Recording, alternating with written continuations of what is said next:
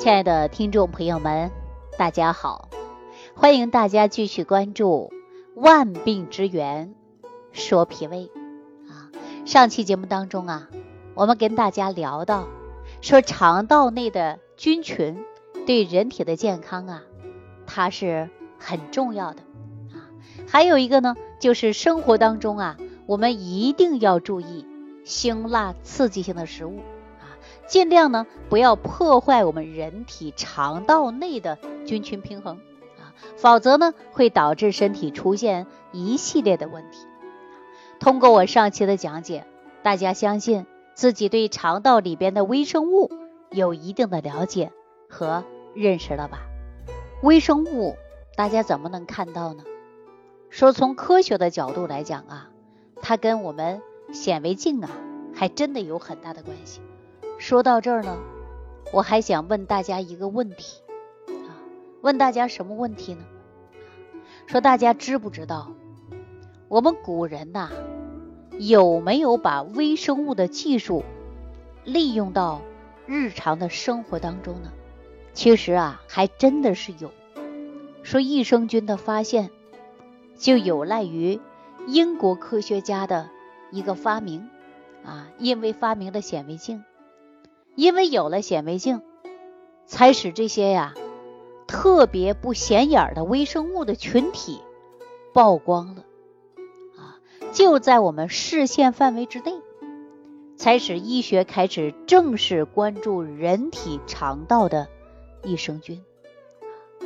其实益生菌呐，早在很久以前啊就有人关注了，也有人记载了，只不过呢。那个时候，祖先呐不把它叫做益生菌罢了。其实呢，已经运用到生活当中方方面面了。我记得我有一期节目当中还给大家讲到什么叫醍醐，是不是啊？这醍醐里边不就是含有益生菌吗？啊，那说到这儿，我再给大家举个例子。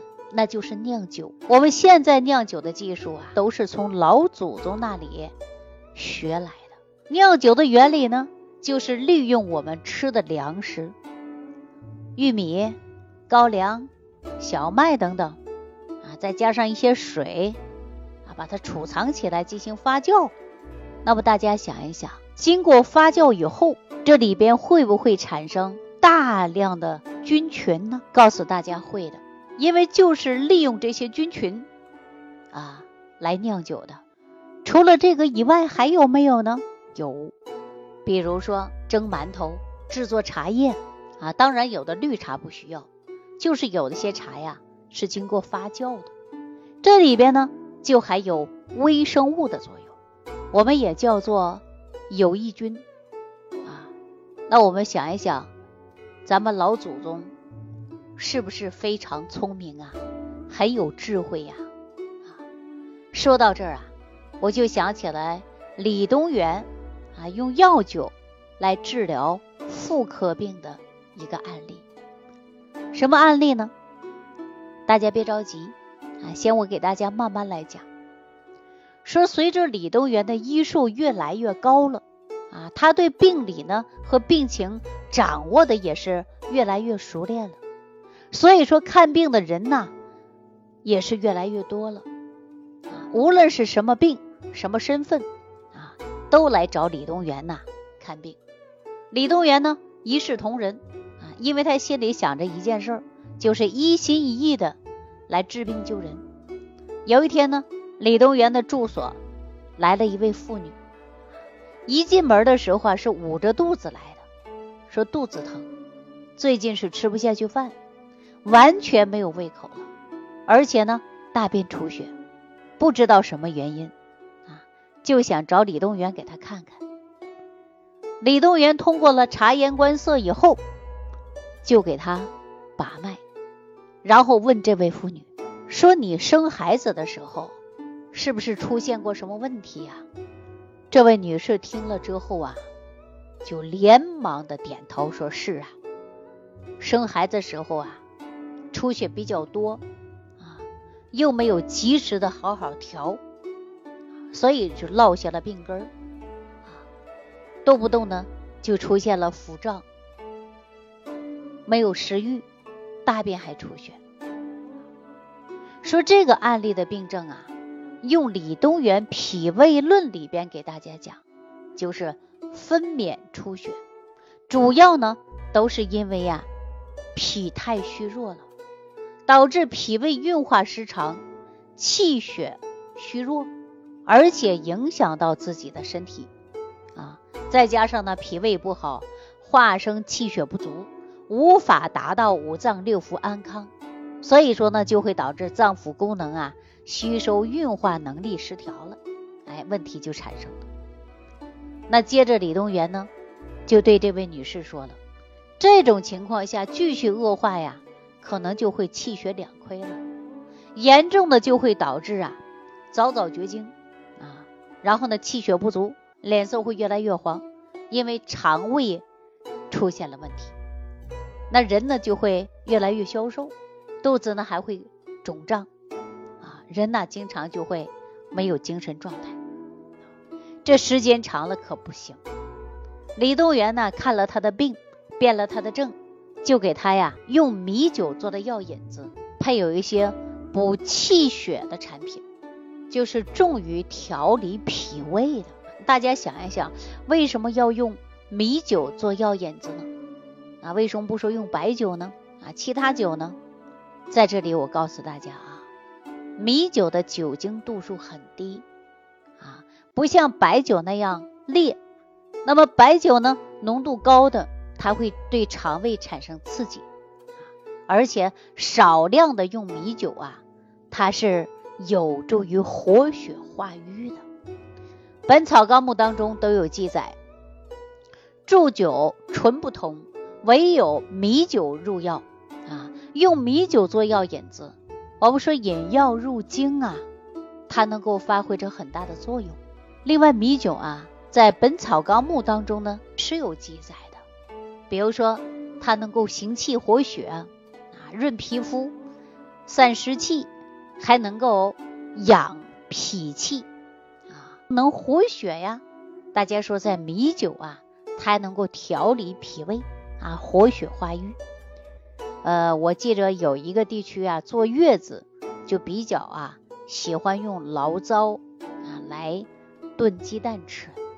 那醪糟它也是经过发酵的呀，是吧？这里边也是有益生菌的。那我们在传统工艺上啊，你看米酒啊、黄酒啊、甜酒啊啊等等，哎，这个味道呢也很好啊，气味芳香。在我国很多地方啊，逢年过节啊都会酿酒啊，而且呢，黄酒当中啊，它有丰富的营养价值，其中有二十一种氨基酸啊，包括呢营养价值都非常高的，它能够呢呃对于我们人体的健康呢又有很大的帮助的。那关于酒的问题 呀，我就不跟大家聊了啊。话说回来，说这个孕妇产后啊，肠道功能呢都会变得减弱，蠕动呢也会变慢，腹部的肌肉啊，它也容易出现松弛，排便也无力。为什么我们大家说好好坐月子呢？啊，月子当中要养呢，对吧？因为我们说产后脾胃就会很虚。我们吃东西就应该啊容易消化的，容易吸收的，对不对？哎，那这里边用药酒做引子，实际这里边呢就是有了益生菌，因为益生菌呢它调理了肠道的菌群平衡。那我说到这儿啊，大家就想了，李东垣呐为什么会给他用酒来做药引子了吧？大家这回分析啊就懂了。是不是啊？所以说米酒做药引子啊，确实是很好的。我们李东垣是不是很聪明啊？知道酒当中的益生菌能够调整肠道的平衡啊，这是不是我们老祖宗的智慧？所以说我们肠道的菌群呐，一定要重视起来，因为肠道的菌群达到平衡，人体才能达到的身体的健康。那我们现在有很多人呢，肠道菌群失调了，不是打嗝就是便秘啊，就会腹泻，还有痔疮啊，现在人出现脾胃疾病的问题太多太多了。我们说十人九胃，也就是说十个人甚至都有九个人胃部不好。说十人九痔，为什么十人九痔啊？痔疮也普遍现象，因为你肠道功能紊乱，肠道菌群失调，你经常有便秘，可能会导致肛裂，还会出现痔疮的产生。这不都是跟我们消化系统有关吗？这都是跟肠道的菌群有关吗？那通过我的讲解，大家是不是知道肠道菌群的重要性啊？好了，那今天时间的关系啊，就给大家讲到这儿了啊。我希望大家注重调养脾胃，注重调养自己的肠道。那如果说大家肠道菌群失调了，出现了打嗝、便秘、胀气啊，而且呢食欲不振，还会出现记忆减退，那这些问题呢都不能忽略，一定要从生活当中来调。怎么调呢？就是吃好饭，睡好觉，管好你的一日三餐。做好你的营养搭配，来解决你肠道菌群失调的问题。好了，今天给大家讲到这儿啊，感谢朋友的收听，感谢朋友的点赞、关注、留言，感谢朋友评分。我们下期节目当中继续给大家讲万病之源说脾胃。感恩李老师的精彩讲解。